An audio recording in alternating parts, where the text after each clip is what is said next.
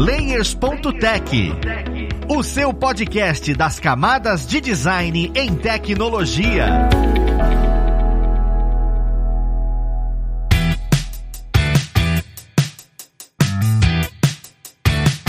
Olá, ouvintes! Eu sou o Luiz Lima, designer e instrutor aqui na plataforma Lura, e vamos para mais um Layers.tech, o seu podcast das camadas de design e tecnologia. Hoje nós vamos conversar um pouco mais sobre os efeitos de especiais simples que existem no cinema e nesse mercado de vídeo. Porque qualquer um pode começar a desenvolver, só que é exatamente com eles que você faz os olhos brilharem daqueles que estão vendo o seu material. Então, pra gente conversar sobre isso, é claro que a gente vai trazer nada mais, nada menos menos do que alguém que conhece muito sobre edição, pós-produção e tosqueiras na internet. Vamos conhecer o que a gente vai conversar. Olá, pessoas! Eu sou aqui o Gaveta. Estou aqui para fingir que eu sou um especialista do assunto, mas na verdade eu estou aqui para falar como você vai estragar todos os seus efeitos nas suas produções, tá? Eu sou um especialista em estragar efeitos, em estragar produções e a minha intenção é essa. Estou aqui para isso, para estragar programas, efeitos, tudo, tá? O tosco é belo. E junto com a gente a gente também tem o Paulo Silveira da Alura. Olá, Paulo. Olá, eu sou o ponto mais importante desse podcast porque eu não entendo nada de design, mas mando em equipes de designer, mando briefing pro Gaveta, e é hoje que eu quero entender por que que esses efeitos especiais que eu peço nunca saem como eu quero, e aprender a fazer também.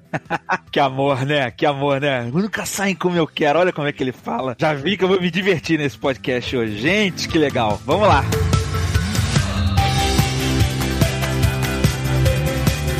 Eu queria começar perguntando o seguinte: quando a gente comenta sobre os efeitos especiais, sempre uma coisa muito impactante na cabeça, né? Por exemplo, a fala efeito especial, imagina que é o Smaug do Hobbit vindo. Correção de cor, é, essas composições, isso entra na pós-produção? Isso é considerado efeito especial? Ou, eu já tô errado, já tô sobressaindo um pouco sobre o que é efeito especial dentro da edição? Olha, depende. Assim, correção de cor padrão, eu, eu não falaria que é efeito especial, não, entendeu? Porque eu acho que faz parte da edição correção. Eu acho que a correção de cor ela só entra em efeito especial quando é uma correção de cor muito específica, assim. Você quer, vamos dizer, emular algum cenário diferente. Eu quero dar uma cara de filme velho, filme VHS no meu vídeo, certo? Então, assim, você não está corrigindo. Não é uma correção, alguém ficou com a cor muito estourada, as cores não estão certas, o contraste não está certo. Não, você está querendo fazer um estilo, emular algum outro tipo de visual. Aí é um efeito especial, entendeu? Ou então alguma coisa muito específica, tem que corrigir a cor de uma coisa que aparece no cenário. Aí é meio que efeito especial. É uma correção de cor, mas é um efeito especial porque você está fazendo uma alteração na cena, necessariamente. Não tentando deixá-la fiel ou mais bonita, como seria uma correção de cor, entendeu? Eu tô falando isso daí porque eu. Tem gente que acha que eu faço correção de cor. Eu trabalho com pacote Adobe, né? Eu edito no Adobe Premiere e faço efeitos especiais no After Effects. E tem gente que acha que eu faço correção de cor no After Effects. E não. Eu faço correção de cor no programa de edição mesmo. Assim, quando eu editava no, no Final Cut, eu fazia correção de cor no Final Cut. Quem edita com DaVinci Resolve faz no DaVinci, especialmente que o DaVinci é muito bom para corrigir cor. Eu acho que, por uma questão de workflow, assim, para ficar mais rápido, é melhor você corrigir logo a cor direto no programa que você está editando. Agora, quando você tem alguma coisa específica, tem que mudar a cor dessa pessoinha aqui que aparece. Aí você tende a fazer isso daí no After, e isso tende a ser considerado um efeito especial, né? Assim, é um efeito especial mais tranquilo, depende, né? Eu, nesse exato momento que eu estou falando com vocês, eu estou fazendo um vídeo aqui para a Globo, olha só, para o Multishow, que eu estou fazendo hum. o cabelo de uma pessoa ficar grisalha. E alguns momentos o filtro não pegou, então eu tô tendo que fazer na mão aqui. E aí é um efeito especial, né? Por mais que eu esteja só mudando a cor, eu tô fazendo um tracking, ou seja, eu tô pegando o movimento do cara na cena, fazendo uma máscara. Aí é um efeito especial, entendeu? É um efeito especial maravilhoso, tá me levando, sei lá, 4, 5 horas para fazer, para durar 2 segundos na tela. Uma coisa linda. Bem, vocês conhecem muito de design dessas ferramentas, então cada um puxa a sardinha por um lado. Eu, como leigo, acho que efeitos especiais é quando o Gaveta ou o Luiz ou alguém bate assim, palma e sai um trovão. É um raio. É um raio. Um raio é um efeito especial. Aliás, a definição de efeito especial deveria ser um raio, não é? Raiozinho. Faz, põe um raiozinho aqui, não é? Eu queria saber então, qual que é o efeito especial que tem o melhor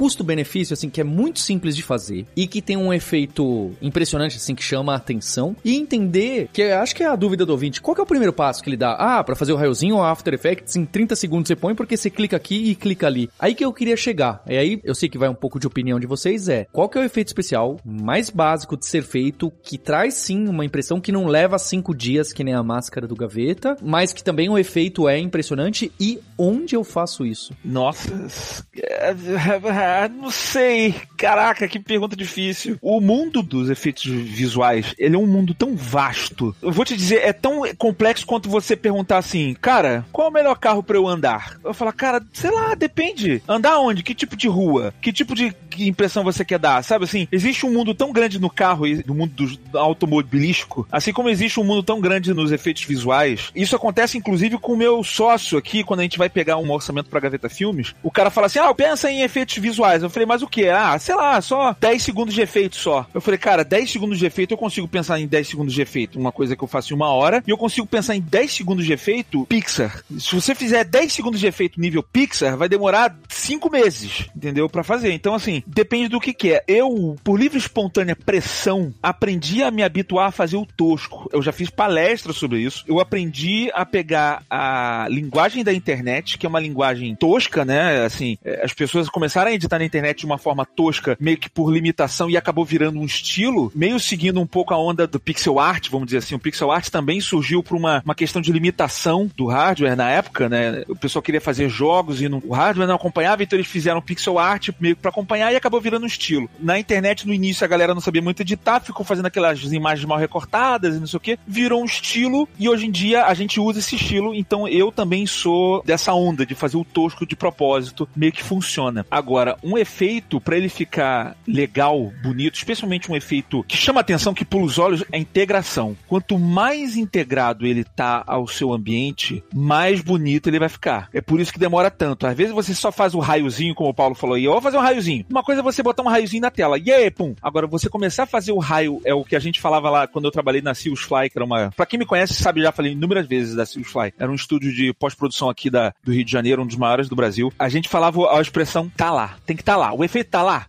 Tá lá, ó. O efeito tá lá. E, tu tem que ver o efeito na cena. Quanto mais realista ele fica, mais impressionante ele fica. E pro efeito estar na cena, aí é que começam a vir as dificuldades. O Paulo fica falando do raiozinho. Às vezes a gente não gasta tempo só com raiozinho. Às vezes o raiozinho leva tempo, mas o que demora tempo é você fazer a captura de movimento, né, que a gente chama de tracking, do raio na mão da pessoa pro raio tá lá. Aí, aí tem os detalhes que fazem aí o, é o lance do observador, é o raiozinho. Quando sai um raio, ele emite luz? Emite luz. Então tem que ter uma luz na mão do cara, que é mais forte, tem que ter uma luz no cenário que responde aquilo ali. No cenário tem um negócio, tem uma pessoa ali na frente. O raio é verde? É. Então na parte da frente da pessoa vai brilhar verde. Atrás dela vai fazer sombra. Que se é uma fonte de luz, vai ter luz e vai ter uma sombra atrás da cabeça dela. Então você vai começando a botar esses detalhes, isso vai somando. Você, quando você viu, você já gastou duas, três horas, não sei o quê. E isso daí leva tempo. O tosco, quanto mais tosco é a coisa, você não precisa integrar tanto. E se você for para um lado mais lúdico, ou seja, você for botar como uma ilustração, alguma coisa assim, a integração demora menos, então tende a ser mais rápido para fazer. Mas, cara, depende demais, assim. Eu costumo dizer para quem tá fazendo efeito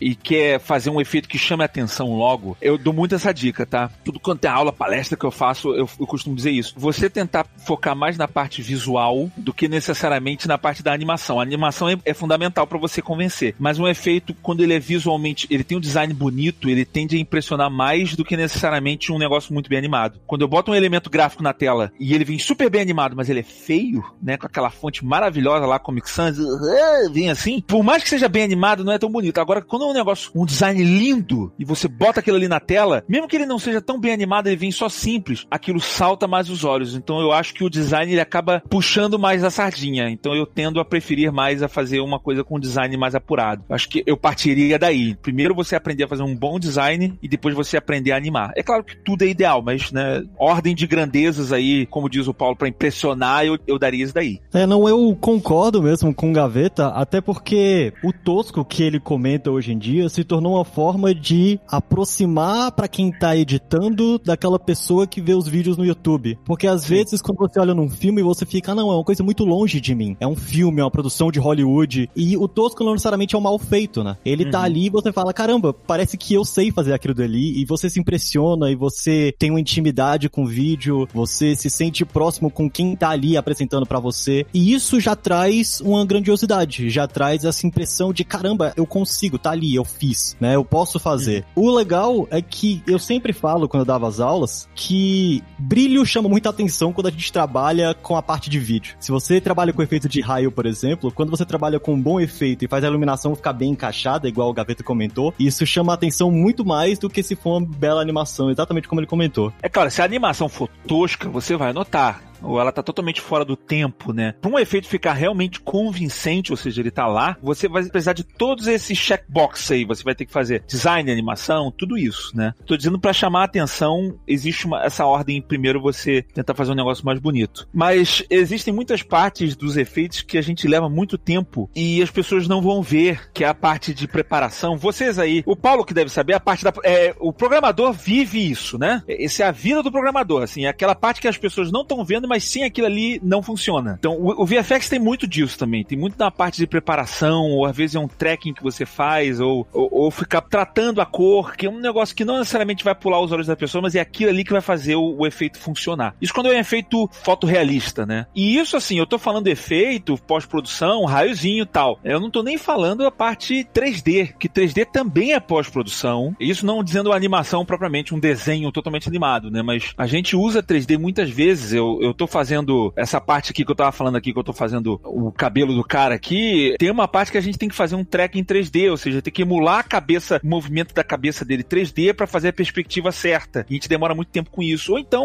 o próprio deepfake, né? A gente tem usado muito hoje em dia também, exige, às vezes, eu tava pegando com o Bruno Sartori essas dicas aqui da gente pegar, fazer um track em 3D da cabeça da pessoa para pegar a perspectiva e depois colocar uma boca ali, já emulando essa perspectiva do personagem. Então, é muito tempo tempo gasto, às vezes, só para fazer essa bobeirinha, entendeu? E para ela ficar mais realista, né? Para ela pegar a perspectiva da boca. Senão o cara tá virando a cabeça e a boca tá reta ali. E você sente que é um negócio tosco. A não ser que você queira que seja tosco. Esse que eu tô fazendo aqui é meio tosco de propósito. Mas exigem todos esses conhecimentos.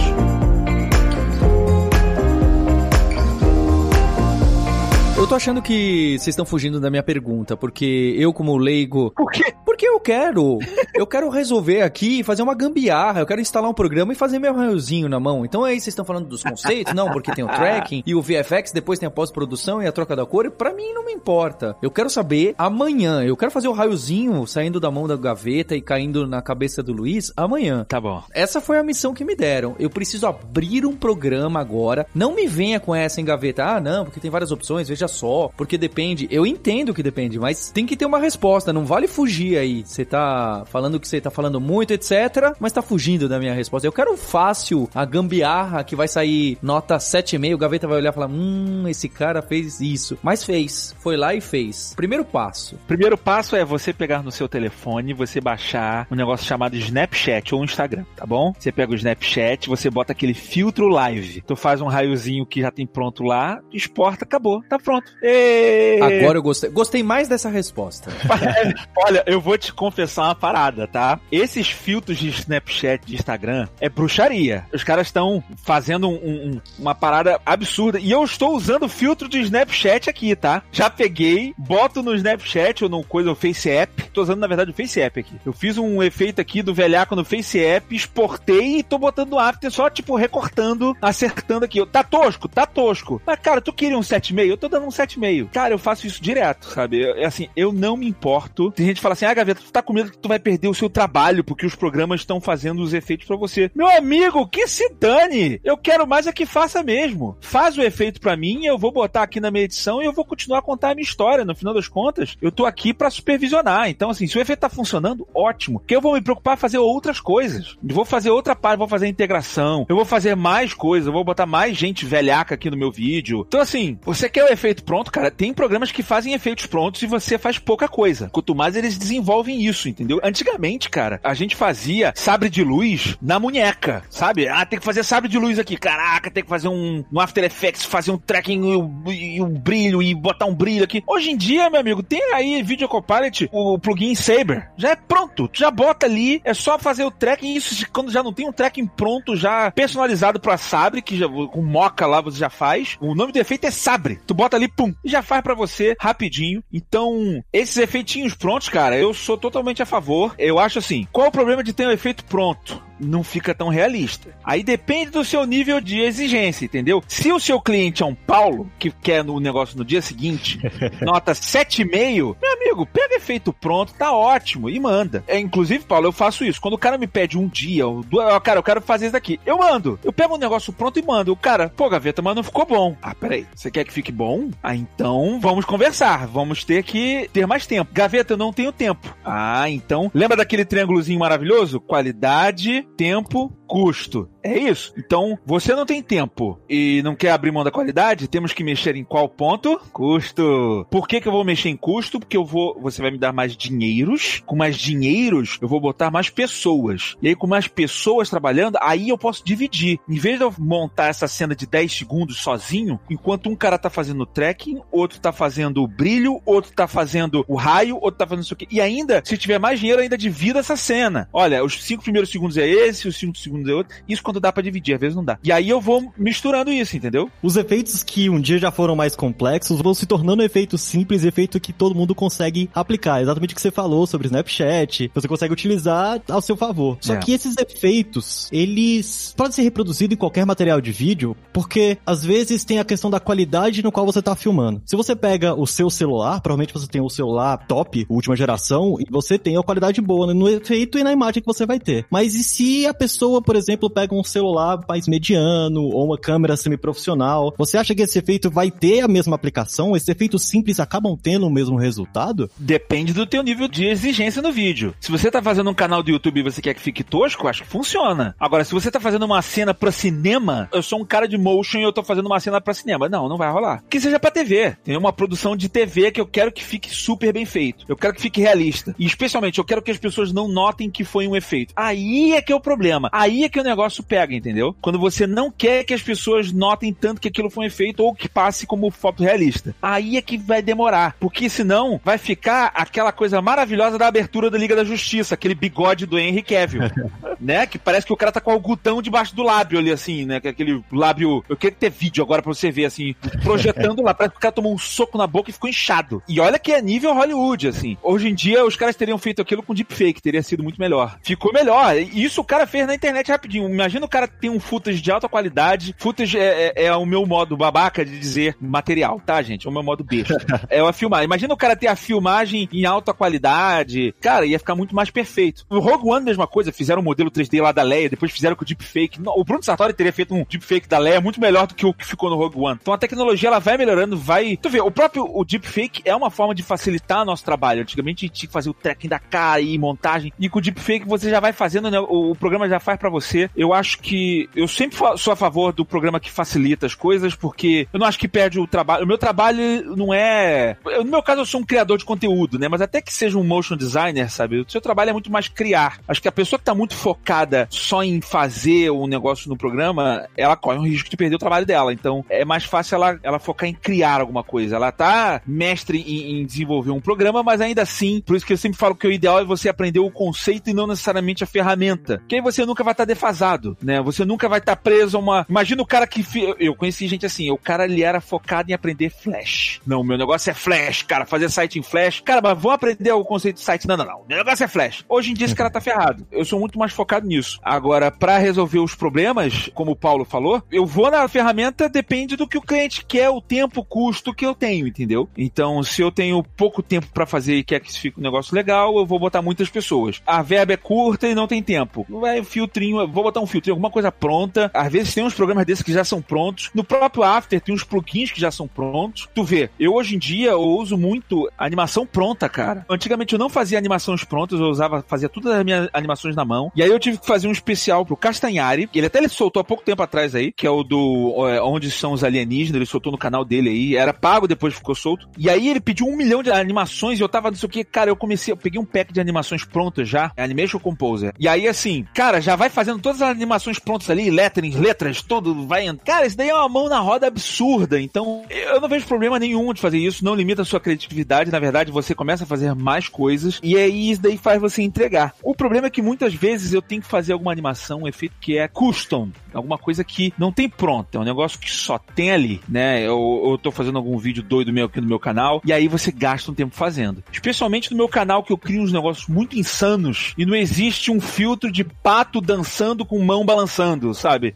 e aí eu tenho que fazer. E aí gasta, leva tempo, entendeu? E aí, para ele ficar minimamente decente, o pato dançar de uma forma minimamente convincente, você entender que é um pato dançando e não só uma, um bitmap sacudindo pra um lado pro outro, leva um certo tempo pra um negócio de dois segundos na tela.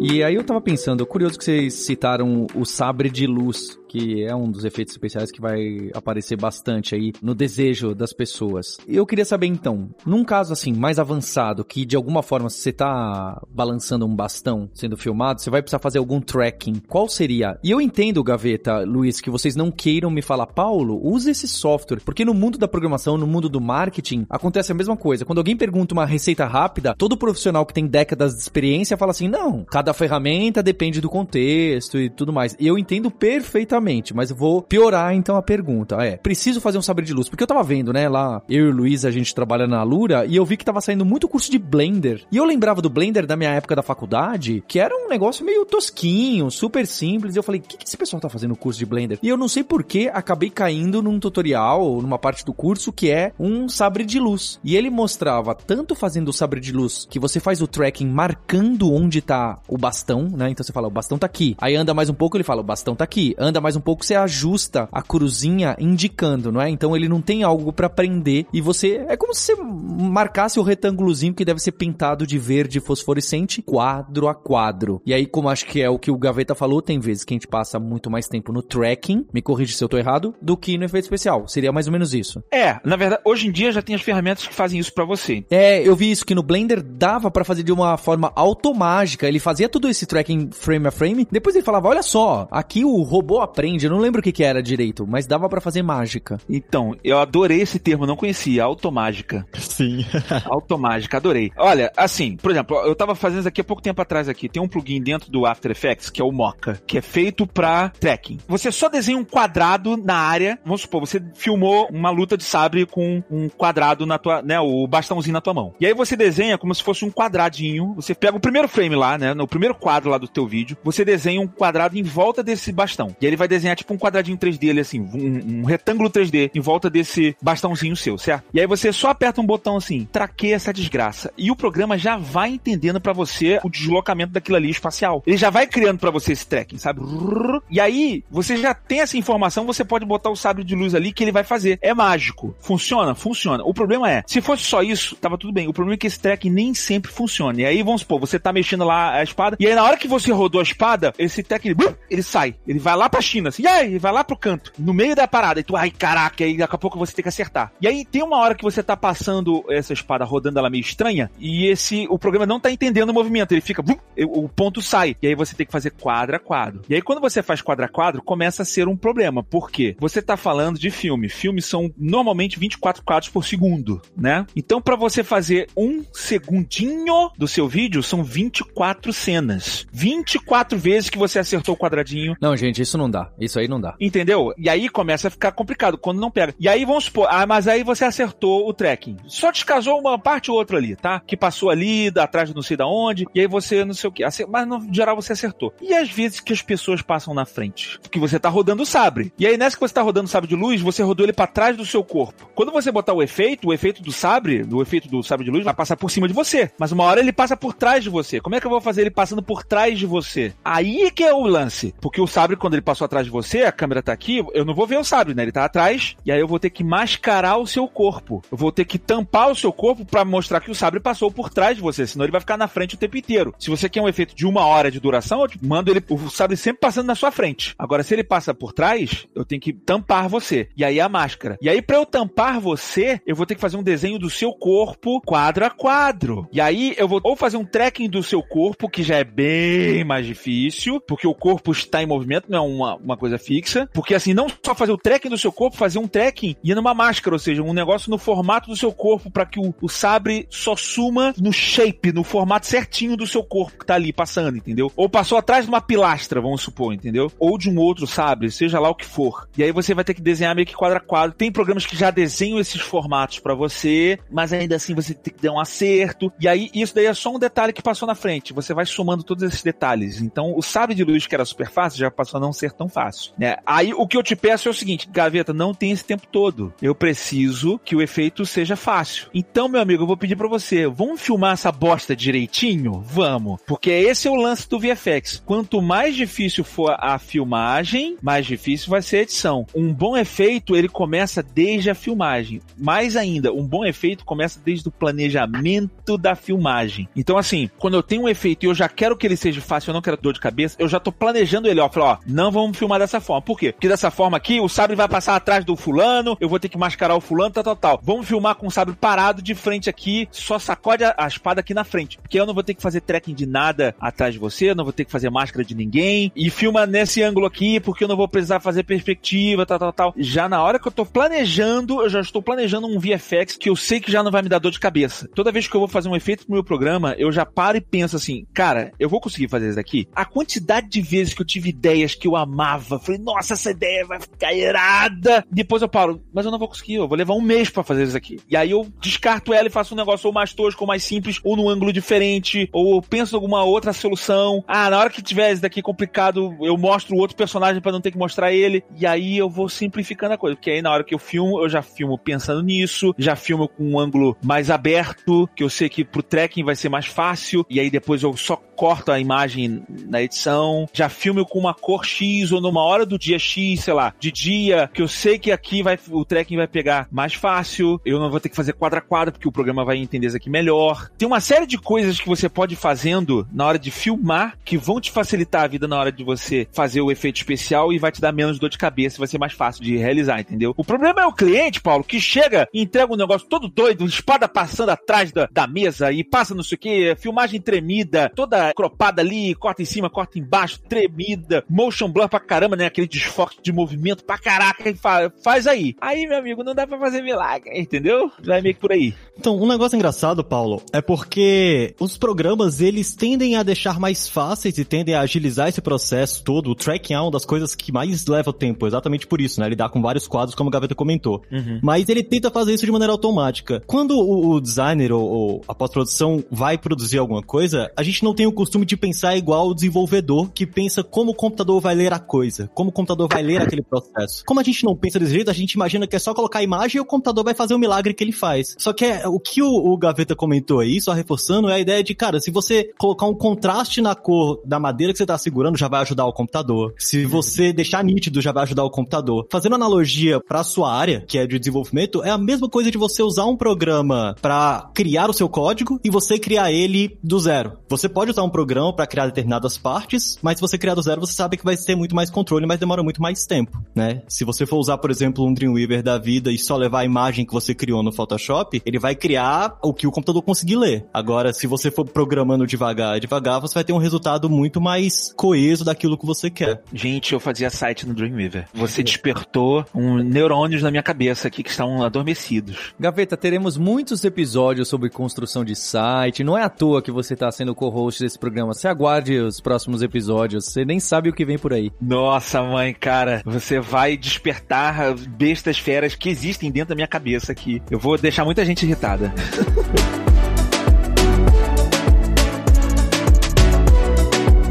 Eu queria, pra gente fechar dos efeitos especiais, entender um pouco do ecossistema final, porque tem esses mil softwares, vocês não percebem, mas vocês citaram mil softwares aqui de design, porque realmente acho que o ecossistema que vocês têm hoje é muito além do que era 20 anos atrás, que era Photoshop, não é? Era o Photoshop, basicamente. Hoje em dia até a própria Adobe tem 45 produtos diferentes, você não sabe nem dizer a diferença às vezes de um, de outro, de tão especialista e próximo que é um do outro, não é verdade? Nem a Adobe sabe. Eu acho que essa analogia que você falou da, né, o footage rede, para usar uma expressão do Gaveta, é ser importante, não é? Então você ter a captação ser boa, o planejamento da captação ser bom é fundamental. É a mesma coisa do podcast. A gente tá gravando esse podcast e vira e mexe, o pessoal da Radiofobia que edita me xinga, né? Xinga o Luiz, fala, pô, gravou, olha lá, a filha do Paulo falando no fundo e você tava longe da boca, o microfone deu reverb. Não tem mágica. Depois disso, não tem efeito especial que salve, não tem música, não tem dundundás que salve o podcast. E também o planejamento. Se a gente não tem algumas perguntas, eu sempre faço, não que eu e o Luiz planejamos muito bem, mas se a gente não tem as perguntas mínimas pro podcast, o freestyle total é só para quem pode, é só pro Jô Soares e pro Jovem Nerd, né? Os outros devem respeitar e ter uma pauta mínima bem organizada, não é? É, a gente acaba adaptando, né? Ou fazendo, faz funcionar. Eu já peguei. A Gaveta Filmes, inclusive, é especializada, a minha produtora, né? Ela é especializada em pegar coisas toscas, às vezes, que vem do cliente e fala assim: me ajuda, me salva. E a gente tem que reeditar. Mas o que a gente faz é, a gente reedita e refaz o negócio com um outro contexto. Pra fazer, um, no final das contas, um bom vídeo, mas não necessariamente é o resultado que você esperava no início. Eu vou acabar fazendo uma outra coisa. Pode chegar alguém e falar assim: olha, cara, mas eu conheço o fulano que pegou uma filmagem que era horrível e deixou ela maravilhosa. Pode existir? Claro que pode existir, meu amigo. Existe uma coisa chamada cagada, tá? Que é um termo técnico que a gente usa né, no design. Cagada é um termo que foi inventado na Grécia. Tipo, cagada A com H no final. Ele é feito para designar esse momento mágico que tem um efeito certo que vai caber com aquilo ali vai ficar lindo. Você contar com isso é receita para catástrofe. Nem sempre vai dar certo, nem sempre vai dar. O efeito vai caber certinho na cena. Às vezes dá, às vezes não. E aí acontece, às vezes,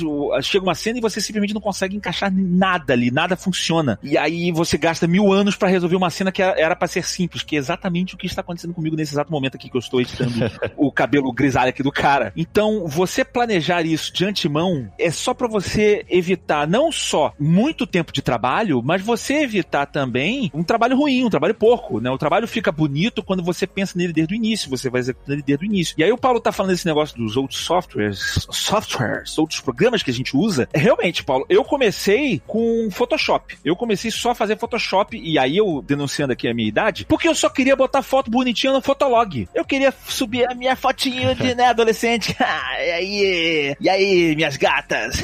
pum. E eu chegava aqui, né, queria impressionar as meninas lá, e eu tratava minhas fotos no Photoshop, botava lá, pum. Pra tudo. Eu queria fazer efeito, na verdade. E depois eu comecei só no Photoshop, só Photoshop, e eu comecei a editar toscão assim, mas era para fazer meus vídeos trashes em casa. E eu queria fazer os efeitos de raiozinho, até que eu vi Peppa Filmes, né, aqui no Rio, que era uma produtora trash. Eu, Caraca! E aí o cara começou a mexer no After Effects, e eu comecei a aprender aquilo. E aí eu descobri que o After Effects, ele era o Photoshop animado. Eu falei, cara, era tudo que eu precisava. Então, assim, dá para você fazer efeito no Premiere hoje em dia, direto só no programa de edição de vídeo? Dá. No Vegas, no Final Cut, até dá. Mas vai ficar mais tosco, você vai demorar muito mais tempo. Esses programas, eles foram criados para você ter mais controle de um elemento específico e você executar isso em menos tempo. Cara, em vez de você fazer essa gambiarra doida aqui nesse programa, vamos para esse programa aqui só para fazer o efeito? Ou ele já tem o preset pronto pro Paulo ficar maluco lá, ou o preset já tá pronto lá, ou mesmo que não, não esteja pronto, vai ser muito mais fácil você executar isso aqui em menos tempo. Seja o efeito, seja o tratamento do áudio, aí às vezes eu vou pro Audition, vou, sei lá, vários outros programas de áudio, eu uso o Cubase aqui também. Isso com o tempo você vai pegando, tá, Paulo? Isso não é de cara assim, ah, eu vou, você de cara tem que aprender todos esses programas. Não, a princípio você vai só resolver o seu problema. Onde eu posso resolver o meu problema? Aí você vai perguntar para um profissional da área, ah, cara, você quer fazer o quê? Eu quero fazer isso aqui nessa cena. Quero botar raiozinho. Pega só After Effects. Vai só no After. Não, não, eu não tenho tempo, eu não quero aprender. Então, vai no filtro do, do Snapchat. Não, eu quero um pouco mais. Então vai no. Ah, eu vou pegar um programa intermediário aí, meio termo, que vai ter, que eu não lembro agora de cabeça, mas vai ter um programa meio termo aí que vai te ajudar. Um elemento simples aí, sei lá. E aí você, com o tempo, conforme as suas necessidades vão aumentando, você vai pegando mais programas e vai aumentando a sua gama de conhecimento de programas, entendeu? E aí você vai aprendendo, cara, preciso ter um controle maior. Tá, então você precisa ir pro After. Eu não sei mexer no After. Cara, então faz um cursinho. Faz o que, que foi exatamente o que eu fiz. Comigo, eu precisava só fazer o site da minha banda. Eu só aprendi o, o Flash. E eu fiz, na época, eu fiz um curso de Flash. Depois eu queria fazer só o efeito dos meus vídeos trash. Aí eu peguei o After e fiz só o After, só aquilo. É conforme eu fui precisando de mais coisas, eu fui fazendo é, um cursinho de Premiere para pegar, fazer um efeito, a integração melhor do efeito com a edição. Aí eu falei, cara, eu preciso fazer um título do meu vídeo entrar mais bonitão. Aí eu comecei 3D, mas 3D é um, é um mundo muito gigantesco. Eu, caraca, mas é muita coisa para aprender a fazer isso. Aí lançaram um plugin dentro do After, que o Element, que é só um 3D simples dentro do After.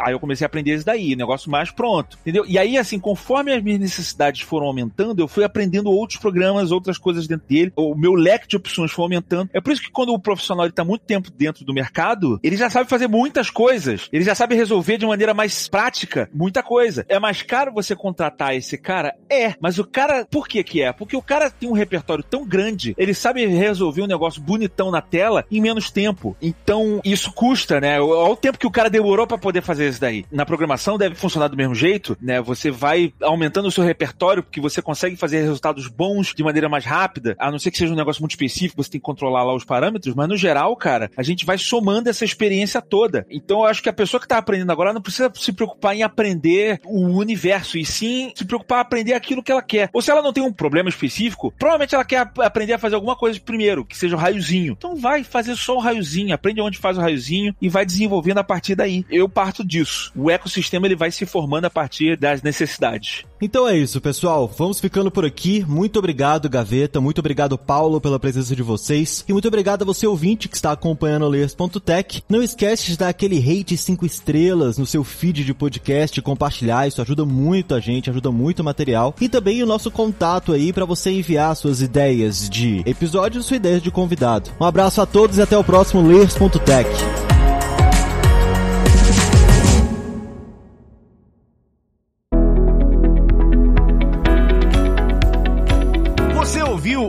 o Layers.tech, uma produção alura.com.br. Edição Radiofobia Podcast e Multimídia.